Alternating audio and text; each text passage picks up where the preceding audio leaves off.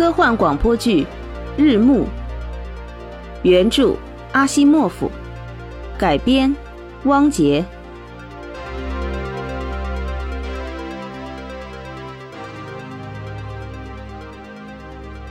六颗太阳轮番照耀着拉加斯星球的大地。一号太阳落下，二号升起；二号落下，三号升起。当六号落下时，一号又会升起。所以，拉加斯星球永远只有白天。那里的居民不知道黑夜为何物。尽管他们已经发现了万有引力，也发现了电，可是他们依然没有电灯这样的发明，因为照明从来就不是问题。哪里需要光明？只要把日光引入即可。制造黑暗要比制造光明困难得多。塞里蒙是一名独立调查记者，他的专栏文章在拉加斯的各大报刊被广泛采用，因为他总能采访到别人采访不到的对象。他的文章广受欢迎，在拉加斯有着极高的影响力。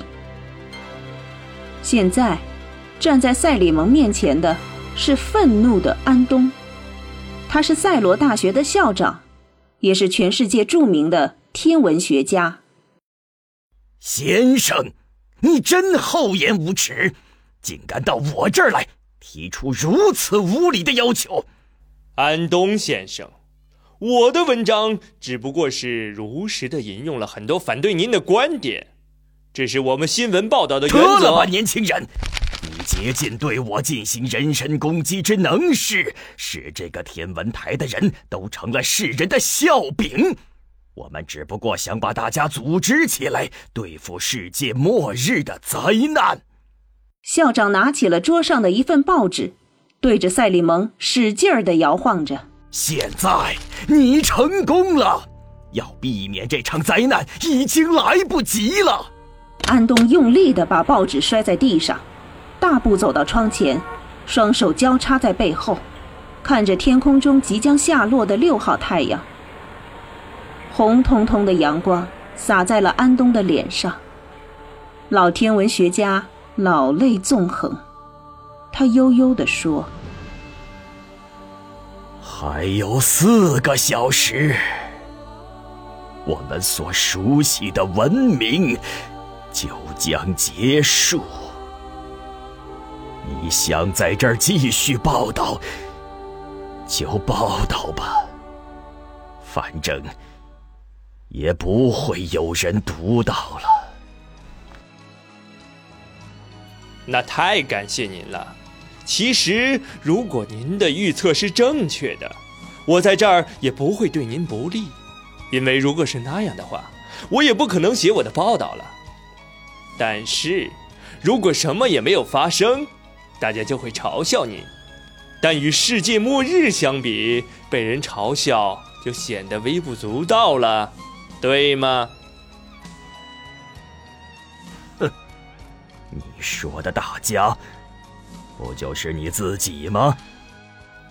安东先生，我的专栏有时可能写的粗鲁无礼了些。但我每次都给你们留了反驳的余地。毕竟，现在已经不是对拉加斯人民鼓吹世界末日来临的时代了。你得了解，人民已经不再相信启示录了。现在，科学家们需要他们相信世界末日，并告诉他们说，星星崇拜派都是正确的。这怎么能不让人民愤怒呢？不是那么回事，年轻人。的确。我们有不少资料是由星星崇拜派所提供的，但我们的研究结果却丝毫没有星星崇拜派的神秘性。事实就是事实，星星崇拜派所说的神话，其中也确实有一些事实。我们把事实的真相告诉人们，并剥去了星星崇拜派教义中神秘的外衣。我可以直言不讳的告诉你，现在星星崇拜派比你更恨我们。我并不恨你们，我只是想告诉你们，人民大众现在情绪很坏，动辄就要发脾气。就在此时，门突然开了，一个男子走了进来，他胖乎乎的脸上堆满了笑。哟，这儿怎么啦？气氛阴森森的，有人害怕了吧？谢林，你不待在隐蔽所，到这儿来干嘛？隐蔽所，见鬼去吧！那地方让我心烦，我要在这儿，这儿才有意思。你以为我没有好奇心吗？我也要看看那星星崇拜派一直在谈论的星星。心理学家在隐蔽所一钱不值，那儿需要的是能干实事的男人和能生儿育女、强壮健康的女人。先生，你所说的隐蔽所是什么？我猜你就是那个快把我们校长气死的小记者吧？隐蔽所啊，我们设法说服了一些人，使他们相信我们的预测。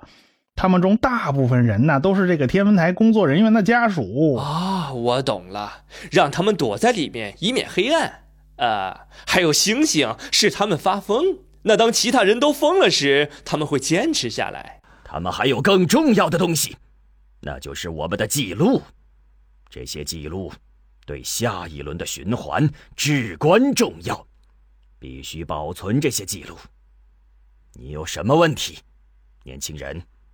请记住，我们的时间有限，一个多小时之后我们就要上楼了，那时可就没有时间谈话了。好吧，我的问题是，你们这些人看起来都十分认真，我开始相信你们的话了。是否请你解说一下，这到底是怎么一回事？你坐在这儿是想告诉我，一直以来你攻击我们、嘲笑我们，却不知道我们究竟在干什么，是吗？我并没有你说的那样无知，我至少知道一个大概。你们说几个小时之后，黑暗将降临世界，全人类都将发疯。我只是想知道更多的科学根据。哎，你别问啊！你问校长这样的问题。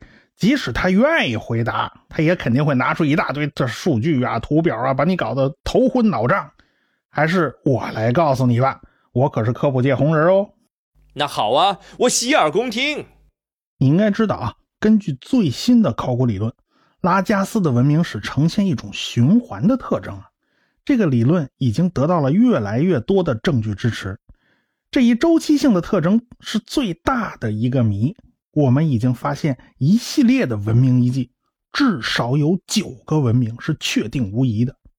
所有这些文明都和我们现在一样发达，而所有这些文明在其最发达的时候，都无一例外的毁于大火。至今无人知道其中的原因。所有的文化中心都被大火焚毁，没有留下任何记录可以给我们一点点启示。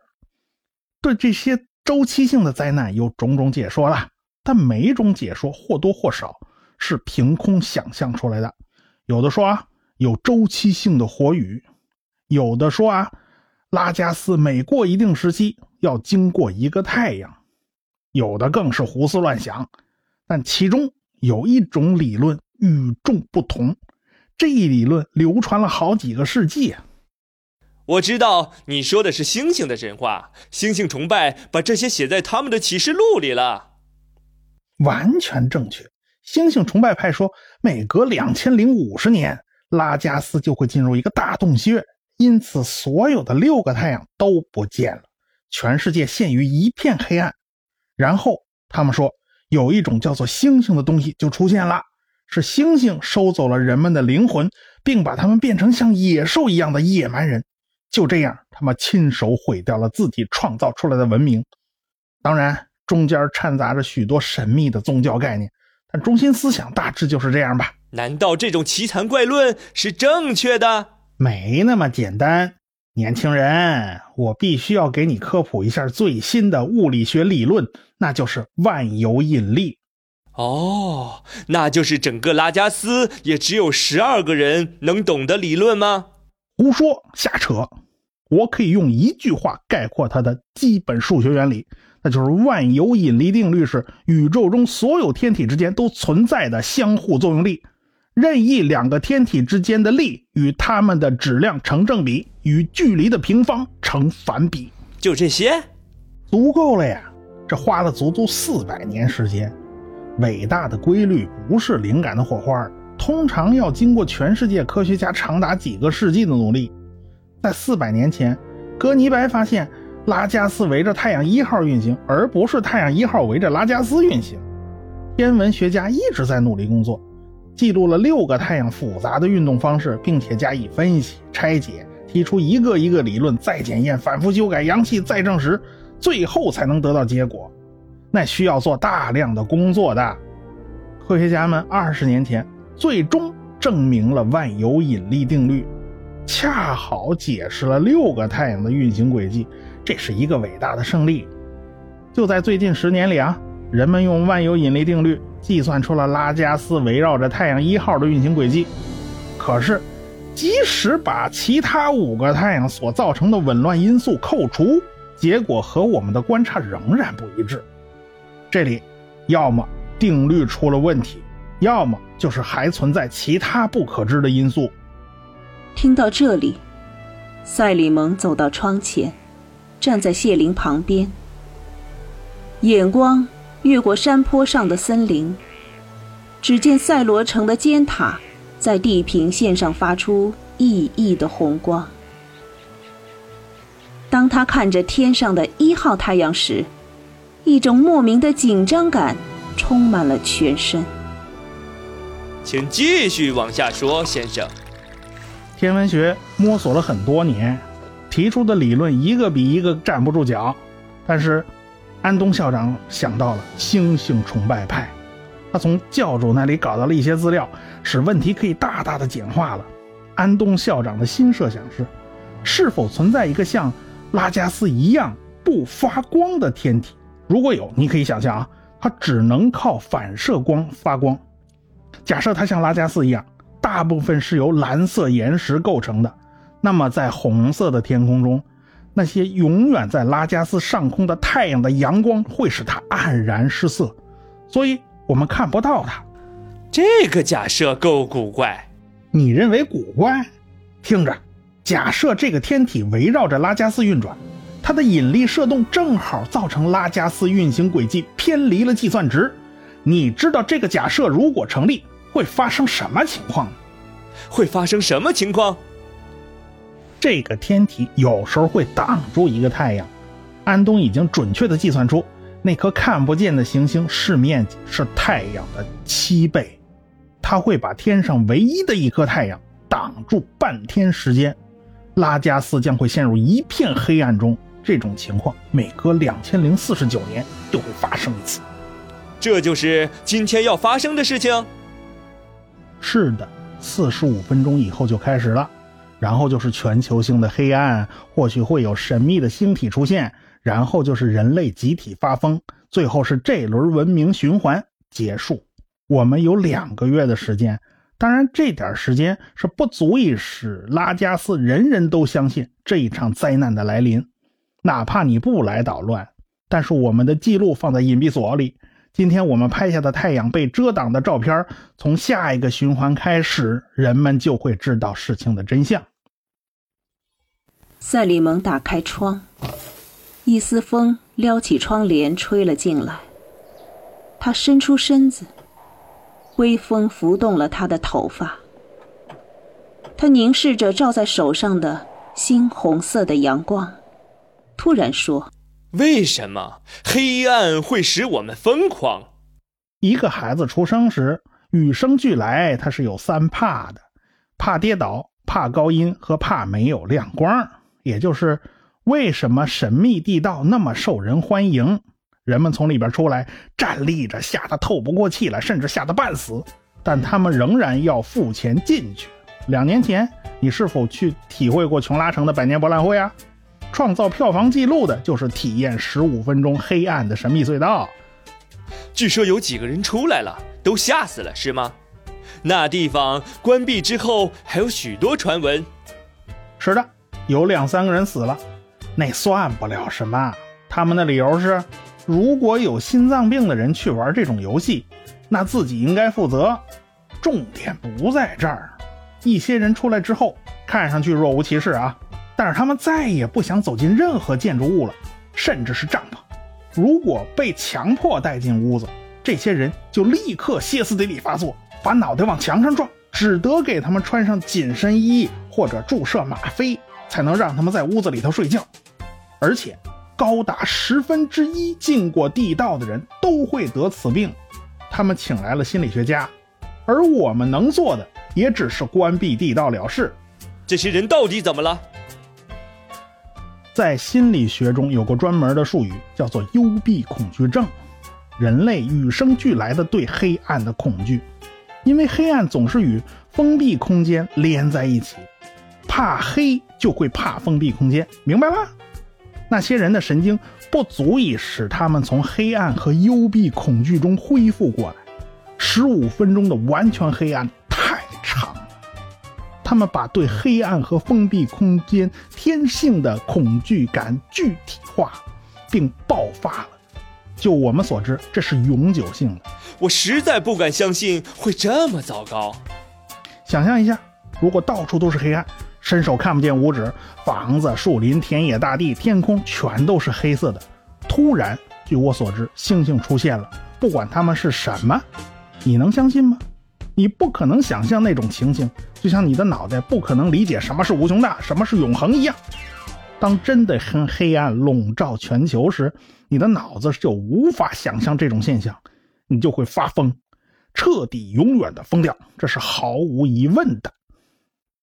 人类两千年的努力又将毁于一旦，明天整个拉加斯将不会再有一座完好的城市了。但是，即使所有人都疯了，那又怎么会危及整个城市呢？人们为什么要烧城市呢？如果处在黑暗中，你最需要的是什么？你全部的本能反应是什么？光明！见鬼，是光明！如果没有太阳，我们获取光源的唯一办法是什么？年轻人，你只能烧东西，你会把身边一切能烧的东西全都烧掉，因为你需要光明。说到这里，他们彼此相望着，各自想着可能会发生的情况，然后，赛里蒙。一声不吭的走开了。这时候，两个年轻人走进了房间，他们是安东教授的两名助手。安东显得很生气，质问他们怎么回来的这么晚，离日暮只剩下半小时了。两名助手解释说，他们刚才在实验室试图人工制造黑暗中星星的效果。他们把一间房间用黑色的天鹅绒彻底铺满，尽量把房子弄黑，然后在圆顶上开了一些小洞，用金属帽盖住。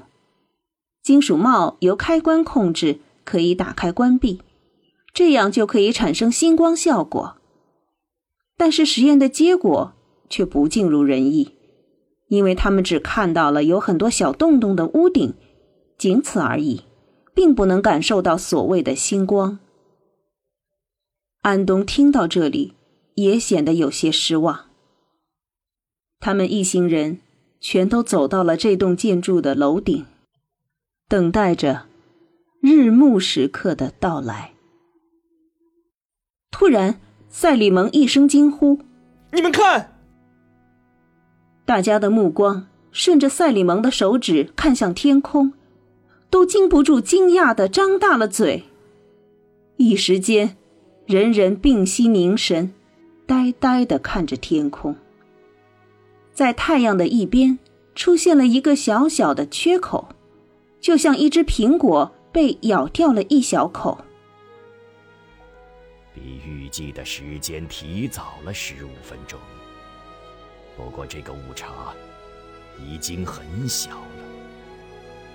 你害怕了吗，赛利蒙？呃，不，给我点时间好吗？我一直不相信你们的胡言乱语，从心底里不相信。但是现在，我我相信了。你以为我是吓坏了吗？是吗？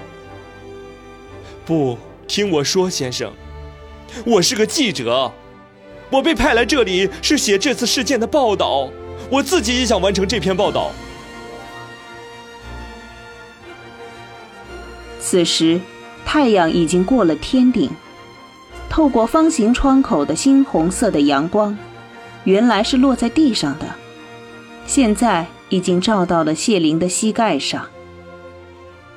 他若有所思地凝视着微暗的天空，然后弯下腰，眯起眼睛，看着太阳。太阳上那一小块黑斑正逐渐扩大。现在已经把三分之一的太阳遮住了。谢灵感到不寒而栗。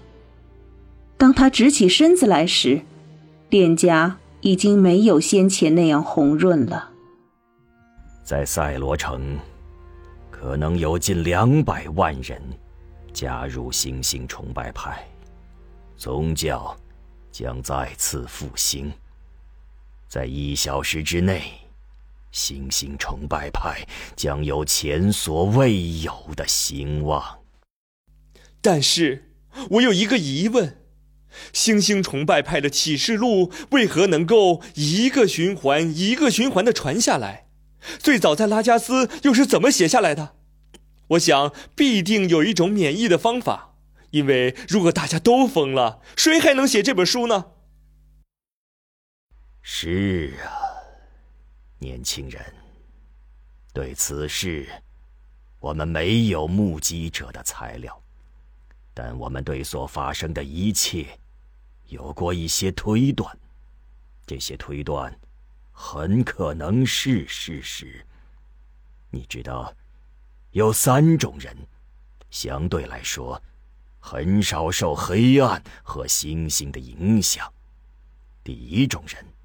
那就是极少数没见到星星的人，他们是盲人；还有那些喝醉了酒的人，他们在日暮开始时刚醉倒，直至日暮结束才醒来。他们这些人不能算是真正的目击者，所以我们不能把他们算在内。还有就是，六岁以下的小孩儿，对他们而言，世界是新奇的，因此，黑暗和星星不会把他们吓坏。在他们眼里，黑暗和星星只是这个令人眼花缭乱的世界上又一种现象而已。这，你明白吗？我想，我大概明白。最后，就是那些头脑简单的人，他们不会垮掉，他们的神经极不敏感，对外界一切他们都麻木不仁。这种人，比如说，像我们老一代的农民。是的，儿童的记忆也许不准。他们一会儿这么说，一会儿那么说，再加上半疯的、头脑简单的人混乱的、不连贯的叙述，这些构成了启示录的基本材料。你是不是说，星星崇拜派把启示录一个循环一个循环的传下来，所用的方法正是我们现在企图把万有引力的秘密传下去的方法一样？也许是吧，这并不重要，因为启示录无助于我们。尽管里面叙述的一切有事实依据，可也只是一大堆被歪曲了的事实。我还有一个怪想法：假如某宇宙只有一颗太阳，那么生活在这颗行星上的天文学家会看到什么？这确实是一个很有意思的哲学话题。问题是，这样的星球不可能有生命存在，因为没有足够的热量和阳光。如果星球自转，那一天之中就有半天是黑暗的。小学生也知道，万物生长靠太阳。在这样的条件下，怎么可能产生生命？尤其是智慧生命。此时的天空已变成深紫红色，空气变得稠密了，暮色笼罩了整个房间，好像伸手可及似的。摇曳着的黄色火光，在越来越浓的暮色中，显得更为耀眼。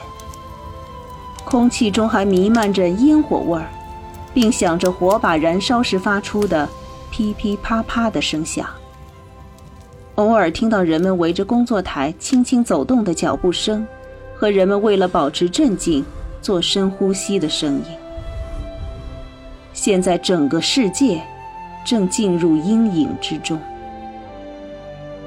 在城市所在的方向，东边的地平线。已消失在黑暗中，从赛罗城到天文台的道路，成了一条暗红色的线。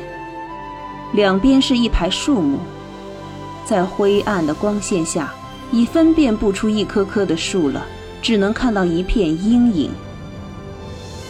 人们把目光转向天空，最后一点微弱的光芒消失了，漆黑的天幕上。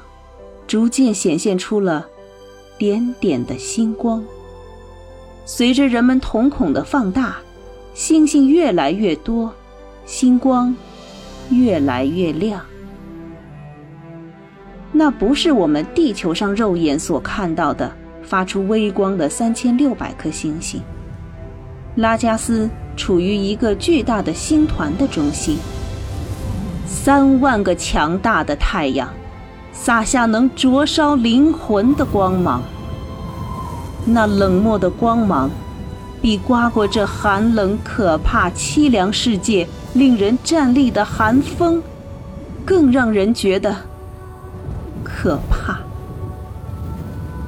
赛里蒙摇摇晃晃地站起来，喉咙紧抽，不能呼吸。他全身肌肉都由于极度和难以抵御的恐惧而颤抖。他知道，他要疯了，可内心深处还有一点理智仍在呼喊，竭力想驱散无望的潮水般袭来的黑暗的恐惧。发疯很可怕，知道自己要发疯就更可怕。知道过一会儿之后，你的肉体仍将存在，然而，所有健全的理智，都将死亡，都将被黑暗的疯狂所吞噬。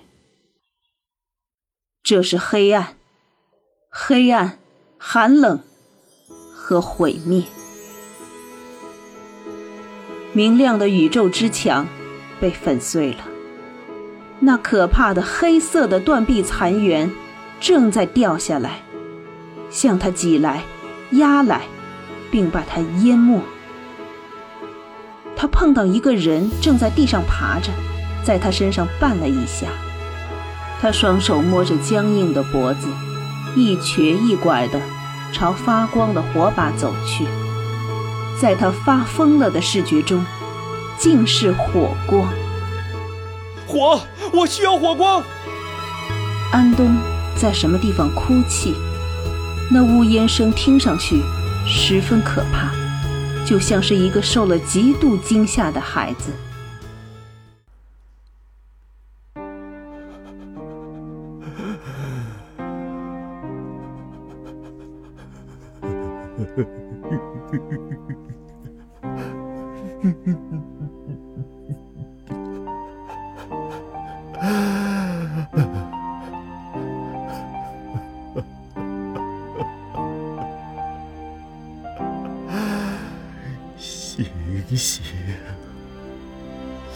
所有的星星，我们以前都不知道，我们以前什么也不知道。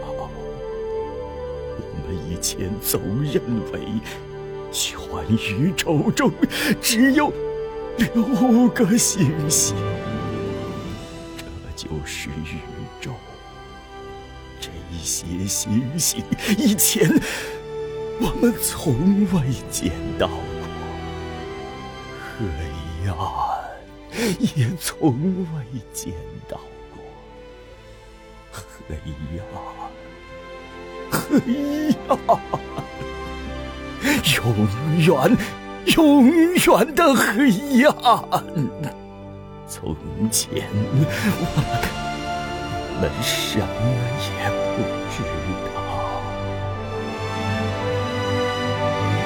有人去抓火把，火把倒下去熄灭了。就在那一瞬间，可怕而冷漠的寒星更逼近了。